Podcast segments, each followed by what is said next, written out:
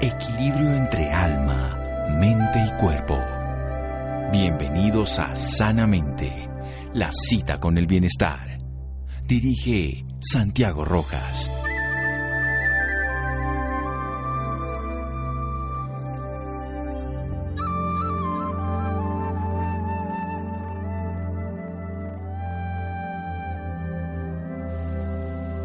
Es más sencillo obtener lo que se desea con una sonrisa que con la punta de la espada. William Shakespeare.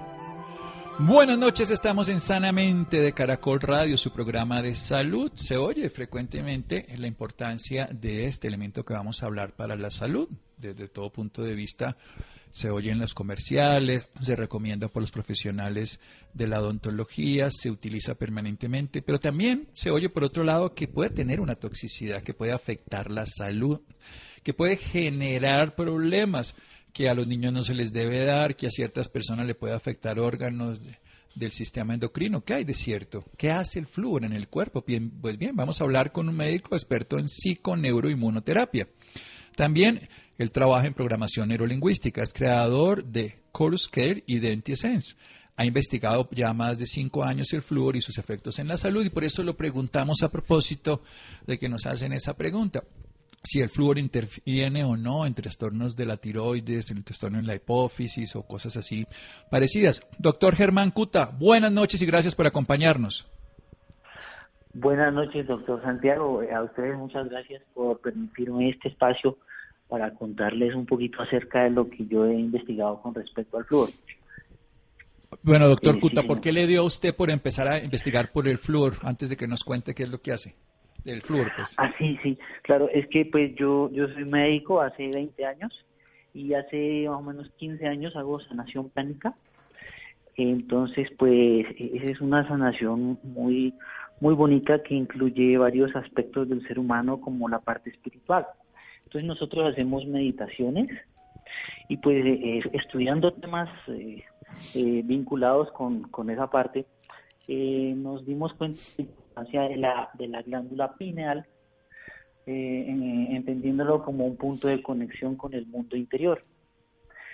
Y leyendo un poquito acerca de pineal, pues nos fuimos dando cuenta eh, de, las cosas que, favorecen la salud de la pineal y las cosas que no favorecen su salud, entre esas el flúor.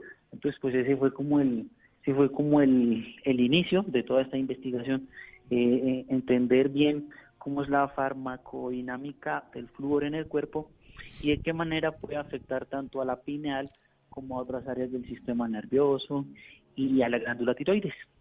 Muy bien, de eso es lo que vamos a hablar en este programa, que es el flúor, cómo funciona, tiene sus beneficios. Usted tiene además un, punto que se llama Dentiescence, o sea que trabaja en el tema también oral y nos interesa aprender sobre el flúor, sus beneficios y también sus precauciones. Vamos a seguir después de un momento aquí en Sanamente de Caracol Radio con un médico que hace psiconeuroinmunoterapia, el doctor Germán Cuta. Seguimos en Sanamente de Caracol Radio. Síganos escuchando por salud. Ya regresamos a Sanamente. Bienestar en Caracol Radio. Seguimos en Sanamente.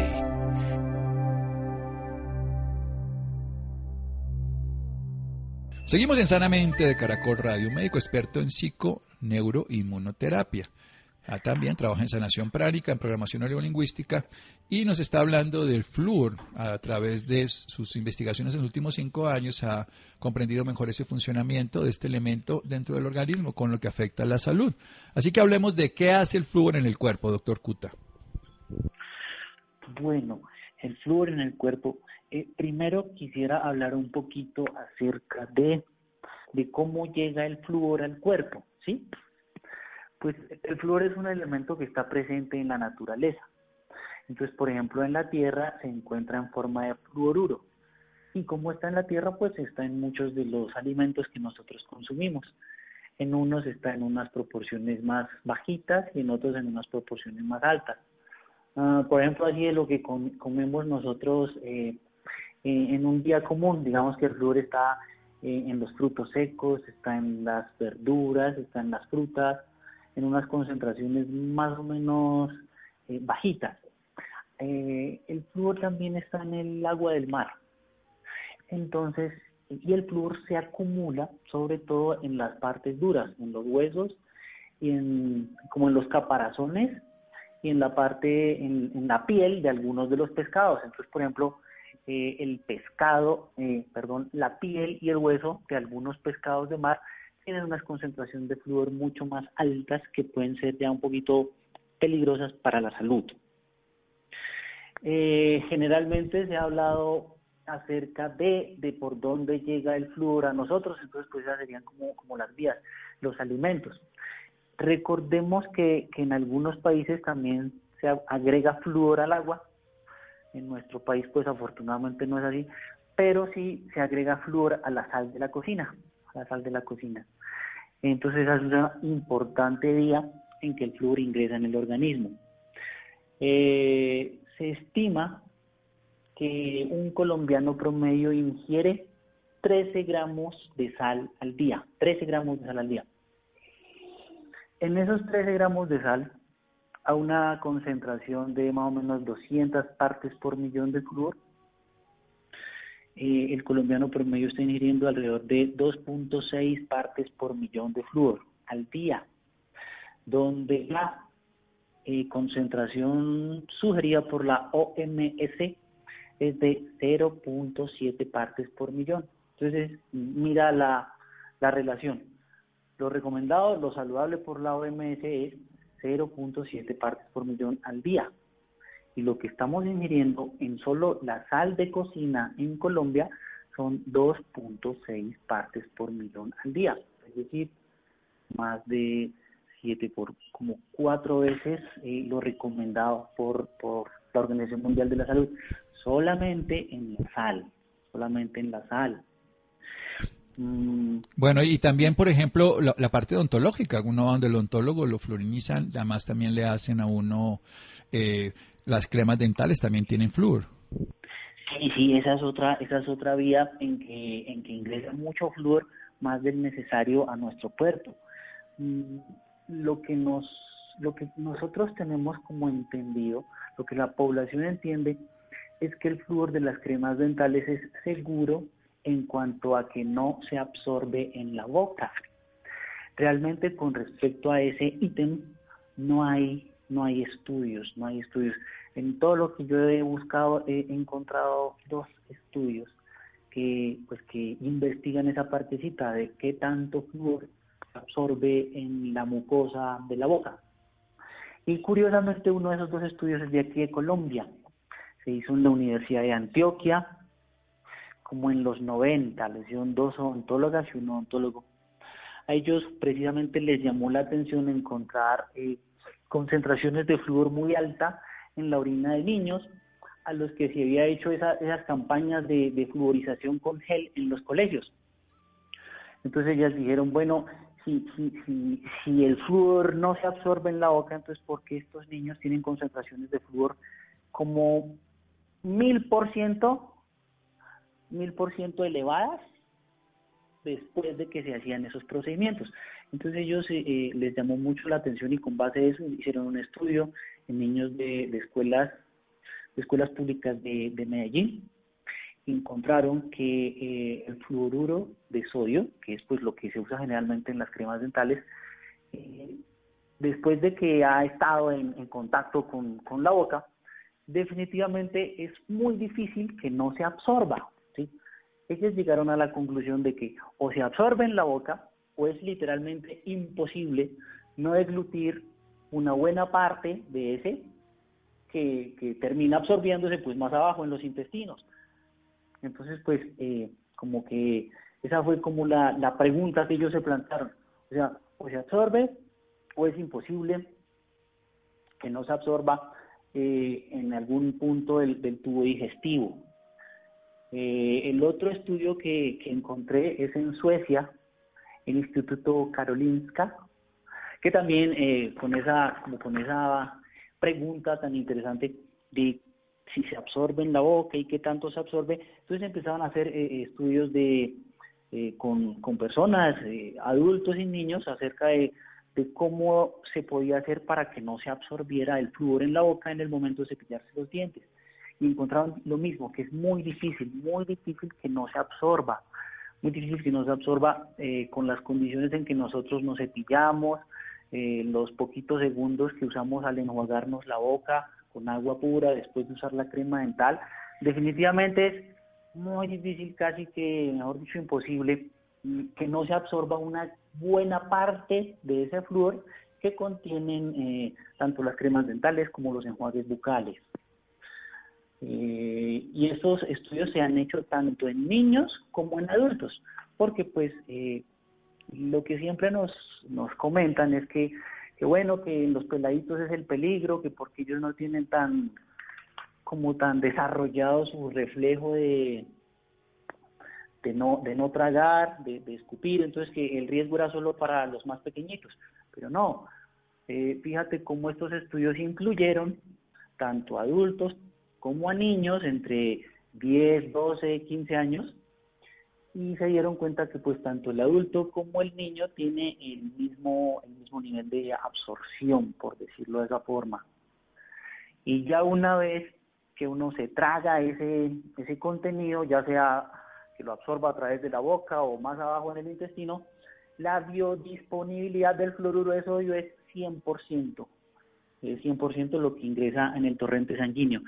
Entonces, pues, pues es, es un poquito preocupante, ¿no? Un poquito preocupante estar, estar consumiendo todos los días unas cantidades de, de un mineral que puede tener tantos efectos tan poco deseables en, en otras áreas del, bueno, ya nos queda claro, doctor Germán Cuta, evidentemente que en el agua de mar está, que están muchos alimentos en, cantidades mínimas, que en los huesos y en los caparazones y la piel de ciertos peces, que la recomendación es no tener más de 0,7 partes por millón, indiscutiblemente si consumimos tanta sal, que no solamente consumimos sal que le echamos a la comida, sino la que viene en los ultraprocesados, la que viene en los empaquetados, de todas las cosas que comemos todos los días que se les coloca sal y es donde consumimos más sal de lo que consideraríamos. Además, de que si se fluoriniza la, en lo que encontraron en Medellín o en Karolinska es que también se puede absorber. Pero ¿qué hace el flúor en el cuerpo?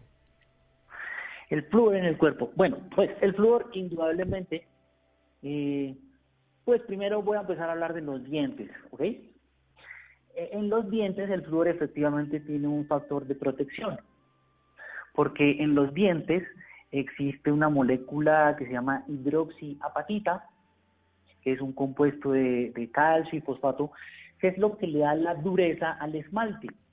Recordemos que el esmalte dental es la parte más dura de todo el cuerpo y es debida a la hidroxiapatita, que es un mineral que está en constante recambio, es decir, llegan calcios, salen calcios, llegan fosfatos, salen fosfatos, está en constante, constante movimiento.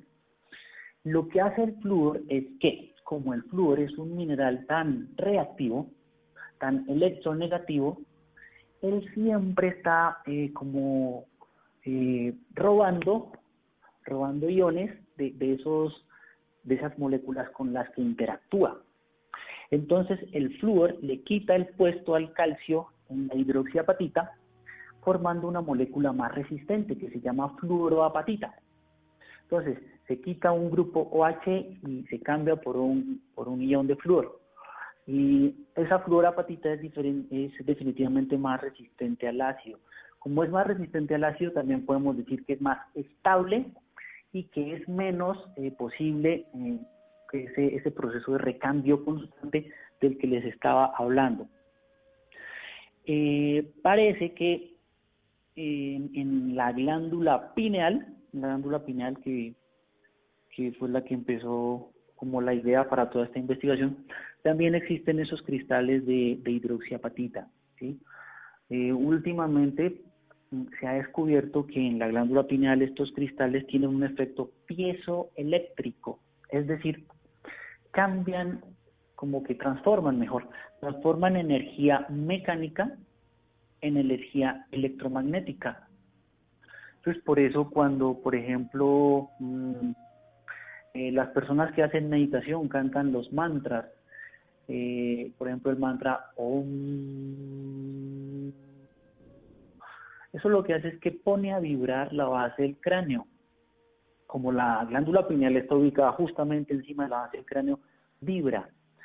Esa energía mecánica en esos cristales de calcio genera ese efecto piezoeléctrico que hace que esa energía mecánica se transforme en energía electromagnética que transforma el patrón energético de la persona.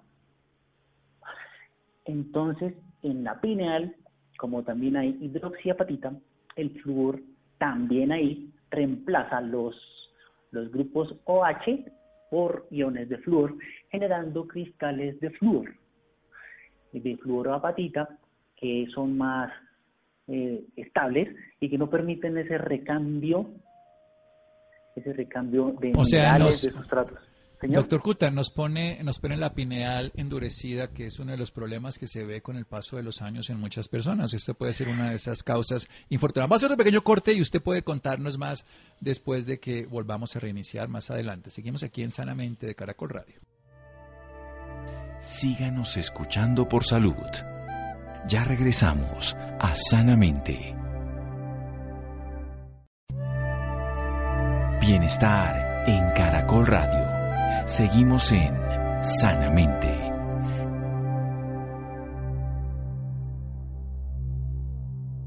Seguimos en Sanamente de Caracol Radio. Germán Cuta, nuestro invitado de hoy, hablándonos del flúor, de que está presente en el agua de mar, en algunos alimentos, que lo podemos consumir en pocas cantidades y no tendría problema. Menos de 0,7 partes por millón, infortunadamente, se encuentra en la sal de mesa común y podemos llegar a recibir 2.6 partes por millón si consumimos alta cantidad de sal, como la gente que come comida con sal, sal de mesa me refiero, y además, infortunadamente, todos los productos ultraprocesados que tienen sal.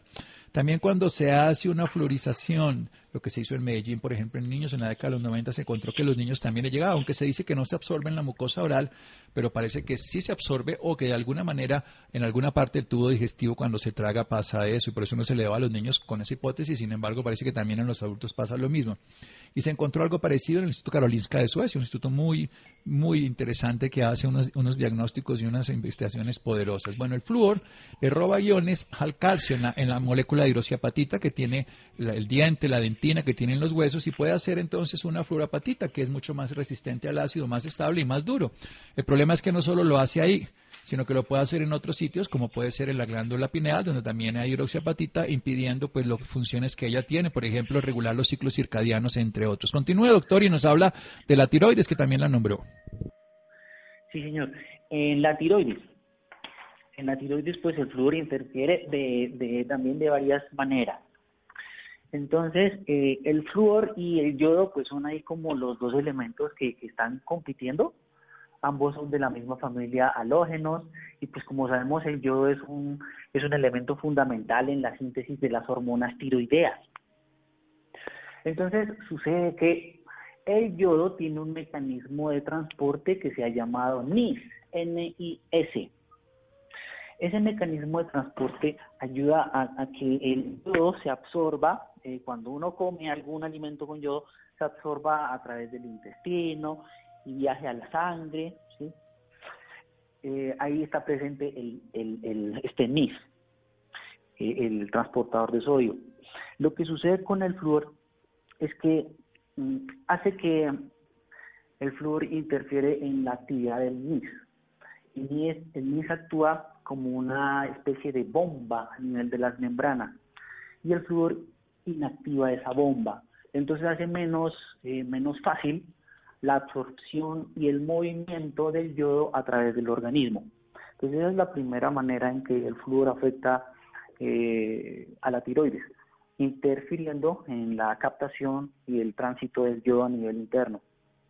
También eh, el, el flúor afecta la molécula de ARN responsable de la transcripción de ese NIS. O sea que el flúor afecta la biodisponibilidad del yodo de varias maneras.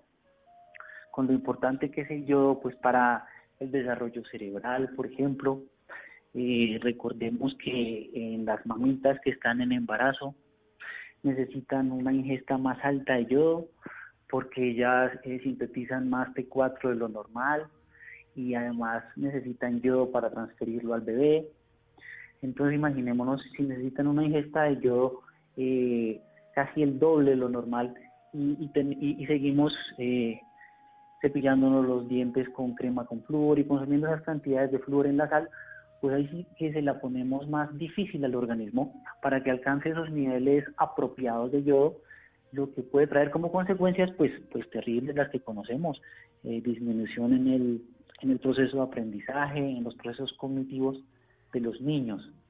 Entonces esa es la forma en que, en que el yodo afecta, eh, perdón, en que el flúor afecta a la tiroides. Bueno, esto es bien interesante porque entonces tenemos, bueno, a nivel de la glándula pineal, muchos desarrollos, no solo espirituales, sino biológicos. La melatonina que regula tres funciones esenciales, evitar, por ejemplo, el daño oxidativo de las células, en un sentido, es un antioxidante nocturno, es un reparador del sueño profundo, es un antiviral directamente, de hecho lo están usando para el COVID, y por último, evita el daño del ADN cuando tenemos para células oncológicas. O sea que ya esa competencia con la pineal es grave. Y ahora con la tiroides, pues por eso hay tanto hipotiroidismo, o por lo menos no por eso, pero eso es una de las causas que favorezca, porque inhibe entonces, todo el, la, hace una competencia específica en el intestino, inactiva la capacidad de captar el yodo y inhibe también este proceso del yodo a, través del mecanismo de NIS que generaría entonces que tuviéramos una alteración de la absorción de yodo, que eso en una embarazada podría llevar a un problema mucho más complicado. Pero bueno, ya sabemos que este es uno y más problemas, pero ¿qué hacemos? Porque nosotros comemos sal, nos bañamos los dientes, cuéntenos. Sí, pues son varias formas en que podemos empezar a actuar, ¿no? Como para reducir la ingesta de flúor eh, en todas sus formas. Entonces, pues número uno, tendríamos que exigir que, las concentraciones de, de, flúor en la sal que consumimos todos los días, pues como que se estudien mejor, con base en, lo encontrado en estos últimos estudios científicos, en, que se han encontrado nuevos, como nuevos estándares, de cantidades de flúor eh, permitidas en, en sangre, eh, pues eh, exigir, exigir sí, que a nivel de, gobierno, de esas entidades que regulan la parte de los alimentos, pues como que se replantee la relación entre el yodo y el flúor presente en la sal. Eh, en la sal que consumimos todos los días hay 50 a 100 partes por millón de yodo y hay 200 partes por millón de flúor. Entonces yo no sé, tendríamos que reevaluar esa proporción eh, con base en, los acontecimientos pues que hemos visto. Mira, te voy a leer un poquito de los de los estudios que yo tengo aquí. Doctor Cuta, una cosa, porque, porque también se, se le pone yodo a la sal, precisamente para evitar el hipotiroidismo, el bocio que había. Entonces también se le adiciona de manera buscada el flúor, o sea que sería innecesario colocarle flúor a la, a la sal, totalmente, pues. Es posible, es posible, es muy posible, pues teniendo en cuenta como ahí sí teníamos que hacer como un estudio de, la nutrición de los colombianos, ¿no? Y mirar las cantidades excretadas de flúor en la orina, que es como el método más, más fiable de que de tanto flúor estamos consumiendo, para tener claridad en cuanto a que no nos estamos excediendo en el flúor. Mira que todos tenemos una evidencia muy clara de que el consumo de flúor es demasiado alto. ¿Cuál es? Es la fluorosis dental. ¿Qué es fluorosis dental? Es una alteración del esmalte en la formación de los dientes. O sea, cuando el diente se está formando y tiene un exceso de flúor, esas células que forman el esmalte, que se llaman ameloblastos, eh, no pueden hacer bien su trabajo generando un subdesarrollo del esmalte. Eso es lo que se llama fluorosis dental. ¿Cómo sabe uno que alguien tiene fluorosis dental? Es fácil, es fácil porque tú ves en los dientes unas manchitas blancas, unas manchitas blancas que ahora son muy frecuentes, muy frecuentes. Fíjate en cuanto a la fluorosis dental, teníamos que en el 1998, en Colombia, teníamos una fluorosis dental del 11.5%, 11.5. En el 2014, eso subió a 56%. Y fíjate la última, estamos en cuanto a fluorosis dental en cerca del 72%, o sea, 72% de la población con fluorosis dental, o sea, eso es una cosa muy tremenda, o sea, absurdo teniendo en cuenta que, esto sí que es más alarmante todavía, que para que una persona tenga fluorosis en los dientes es porque ya tiene eh, exceso de flúor en la pineal y en otras áreas del cerebro. O sea, si, si en el diente se ve así, mejor dicho, podemos calcular cómo está por dentro la pineal, el funcionamiento de la tiroides, el funcionamiento cerebral, pues es, es algo realmente alarmante, sí señor. Sí, realmente es preocupante, pero yo quiero ir un poquito más lejos. Bueno, entonces nosotros somos conscientes y empezamos a cambiar. ¿Sirve usar la sal marina, la sal rosada del Himalaya, en lugar de la sal de mesa? Yo creo que la, la, mejor sal es la sal de mina, porque mira que eh, la sal marina, pues eh, en el agua del mar es donde hay una concentración muy alta, muy alta de, de flúor. Por eso es que en, los peces de mar, en, los huesos y en la piel de los peces de mar esa concentración es tan alta, porque en la sal marina también hay mucho flúor ya. Pues cada día le llega más pues con todo ese flúor que, que le botamos de lo que escupimos de, de la crema dental, pues cada día va a ser como peor. Entonces creo que la sal más segura pues puede ser la sal de mina, que no ha sido contaminada pues con esas cantidades exorbitantes de flúor que estamos emanando todos los días puede ser esa una buena alternativa. Y pues la otra alternativa, eh, usar productos para el cuidado dental que no contengan flúor. Es que el flúor, eh, recordemos que el flúor se empezó a, conocer como un protector de la caries como en los 40, es decir, ya hace 80 años. Y luego se empezó a usar en las cremas dentales como en los 50 y los 60. Pues en esos momentos, primero, no había más opciones. O sea, como que no sabían qué más podía ayudar en la caries, entonces, pues bueno, si no hay más opciones, pues usémoslo. Segundo, no se conocían toda esta información que estamos eh, teniendo en cuenta en este momento con respecto a los efectos deleterios del flúor en la salud. Pero pues ya estamos en 2020, ya han pasado más de 60 años, tantas cosas han cambiado en el mundo, la medicina, eh, la informática, todo. No puede ser que la salud dental siga en el pasado como estábamos hace 60 años. Entonces la invitación es a que nos demos cuenta que existen ya anticaries científicamente comprobados que hacen lo mismo que el flúor, es decir, eh, fortalecen el esmalte de los dientes, pero sin los efectos peligrosos que el flúor tiene a nivel de la salud. Entonces esas dos son las cosas que, podemos empezar a hacer, como ser más selectivos en cuanto a la sal que usamos, en exigirle de pronto a, a los entes gubernamentales que vuelvan y que estudien esas proporciones entre flúor y yodo, porque parece que no, no son las más apropiadas para usar y que usemos productos para el cuidado dental que no tengan flúor. Bueno, y si tenemos sal eh, rosada, yo creo que la sal rosada de todas maneras, aunque es sal marina de hace millones de años, debe tener menos por lo menos en cuanto a que no tiene no tiene toda la que le echamos ahora a través de la industria, porque si la otra es lógica. Exacto, por lo menos no tiene esa adición que le aplicamos. Que no tiene, no tiene esa excesiva. Y ahora pasemos a algo, y si ya tengo, ¿puedo eliminarlo de alguna manera? ¿Hay algún tipo de eh, quelante o alguna cosa que me pueda servir? Sí, claro. Ahí, ahí, primero que todo, mira que como el flúor y el yodo están en un equilibrio, entonces si, incremento el consumo de yodo, eh, necesariamente empiezo a eliminar el exceso de flúor. Entonces esa es como una, una invitación incrementar esos alimentos que sé que contienen yodo. Por ejemplo, las algas marinas. Por ejemplo, eh, eh, las papas. Por ejemplo, eh, frutos secos, por ejemplo, los arándanos, las fresas. Todo eso contiene buenas cantidades de yodo que puede ayudar a que el, el organismo se limpie de ese exceso de flúor que tiene. Otras cosas que pueden ayudar mucho son mm, vitamina E, vitamina C,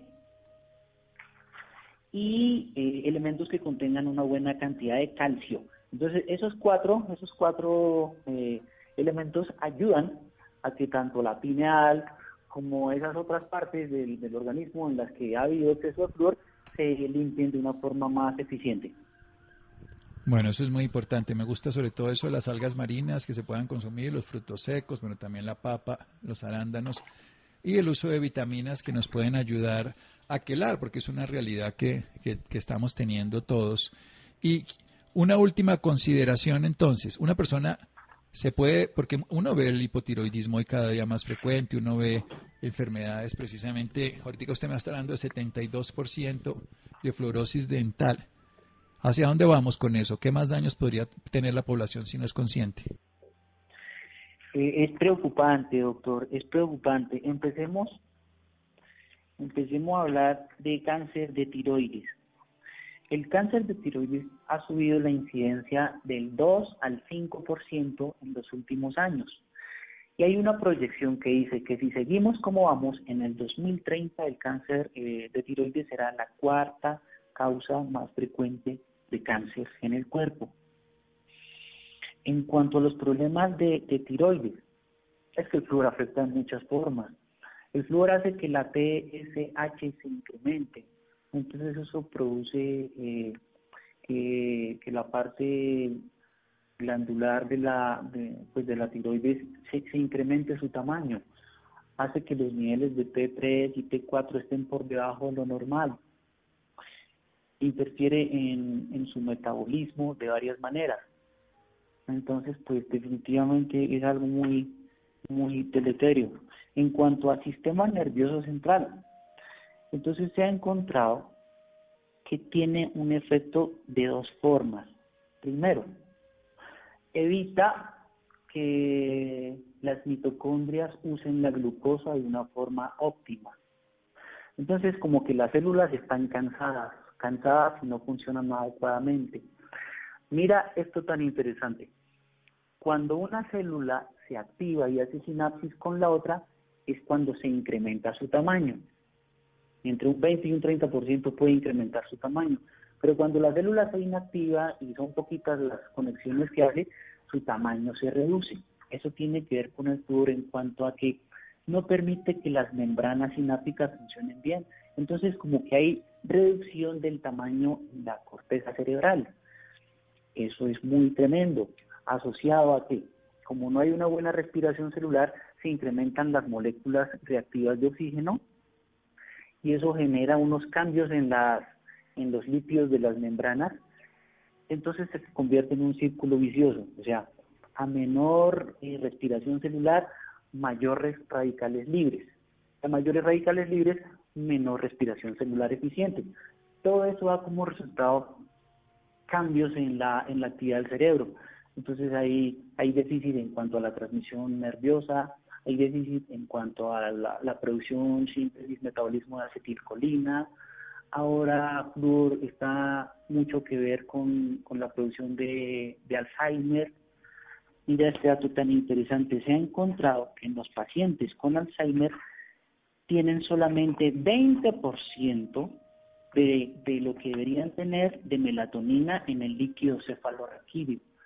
Sea, por decir, si alguien tiene en su líquido cefalorraquídeo 20 eh, microgramos de melatonina, la persona con Alzheimer solamente tiene 20, o sea, 5 veces menos. Entonces, definitivamente, con, con el funcionamiento del sistema nervioso tiene que ver mucho, y no solo en el sistema nervioso de los niños, no, también de los adultos, de cualquier edad. Todos estamos siendo afectados con el exceso del uso del flúor. Bueno, mi doctor Kuta, ha sido realmente interesante poder aprender de algo que infortunadamente nos está ocurriendo a todos, una contaminación y una intoxicación por flúor, la importancia de la crema dental, quitarle el flúor, la importancia evidentemente de bajar la sal, de cambiarla, hay que bajarla de todas maneras por utilidad, pero quitarla la que tiene flúor y ya nos da otra idea de aumentar los quelantes y lo que tiene yo. ¿Dónde lo pueden ubicar a usted para sus servicios profesionales? Él es médico que hace sí con neuroinmunoterapia y también sanación pránica. Eh, claro, eh, me pueden ubicar en arroba coruscare.co en Instagram, arroba coruscare.co. Sí. O también Germán Cuta, 311-222-5004. 311-222-5004. Sí. Y Coruscare, que es en Instagram. Sí, Coruscare es la, la, la empresa que yo creé que tiene eh, productos para la salud oral libres de flúor. Bueno, buenísimo ese dato. Muchas gracias, mi querido doctor Cuta, y de verdad una información muy valiosa para todos. A usted, doctor, muchísimas gracias por esta oportunidad y espero que, haya sido eh, útil para muchas personas que están encontrando maneras más saludables de cuidarse. En lo que pueda seguir ayudando, con mucho gusto. Bueno, aquí seguimos por lo pronto en Sanamente de Caracol Radio. Muchas gracias síganos escuchando por salud. Ya regresamos a Sanamente.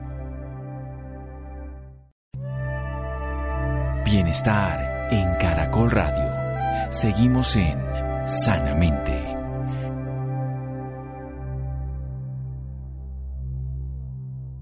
Seguimos en Sanamente de Caracol Radio. La detección temprana de escleroderma clave para prevenir afectaciones pulmonares. Vamos a hablar sobre ese tema, Juan José. Buenas noches, Santiago, para usted y para quienes nos escuchan a esta hora. La esclerodermia puede manifestarse de diversas formas y afectar varios órganos diferentes del cuerpo. Por esta razón es difícil de diagnosticar. Según explica la doctora Emily Rincón Álvarez, los factores de riesgo para presentar la enfermedad se pueden dar por una predisposición genética que varía con cada persona, pero la exposición al cigarrillo, a químicos o a ciertas infecciones bacterianas generales pueden predisponer que haya un reconocimiento anómalo del sistema inmunológico y por esto se genere la enfermedad sistémica. Para hablarnos más del tema nos acompaña la doctora Emily Rincón Álvarez, neumóloga con énfasis en enfermedad pulmonar intersticial y miembro de la Asociación Colombiana de Neumología. Buenas noches, doctora Emily, y bienvenida sanamente. Buenas noches, muchas gracias por la invitación. Doctora, para iniciar, cuéntenos qué es la esclerodermia. Bueno, la escleroderma es una enfermedad autoinmune. Esto quiere decir que es cuando el cuerpo ataca las defensas específicamente y se manifiesta por un compromiso inmunológico que hace referencia a marcadores serológicos que pueden presentar los pacientes, compromiso vascular y un compromiso a nivel del tejido conectivo, que es como la capa que nos recubre encima de muchos órganos y específicamente debajo de la piel. La principal manifestación es el engrosamiento anómalo de la piel, generando pues que los pacientes tengan muchísima rigidez pero adicionalmente puede haber compromiso sistémico, específicamente a nivel del pulmón, generando que haya fibrosis pulmonar. Pueden haber compromiso de otros órganos a nivel renal, compromiso por hipertensión pulmonar y compromiso a nivel esofágico.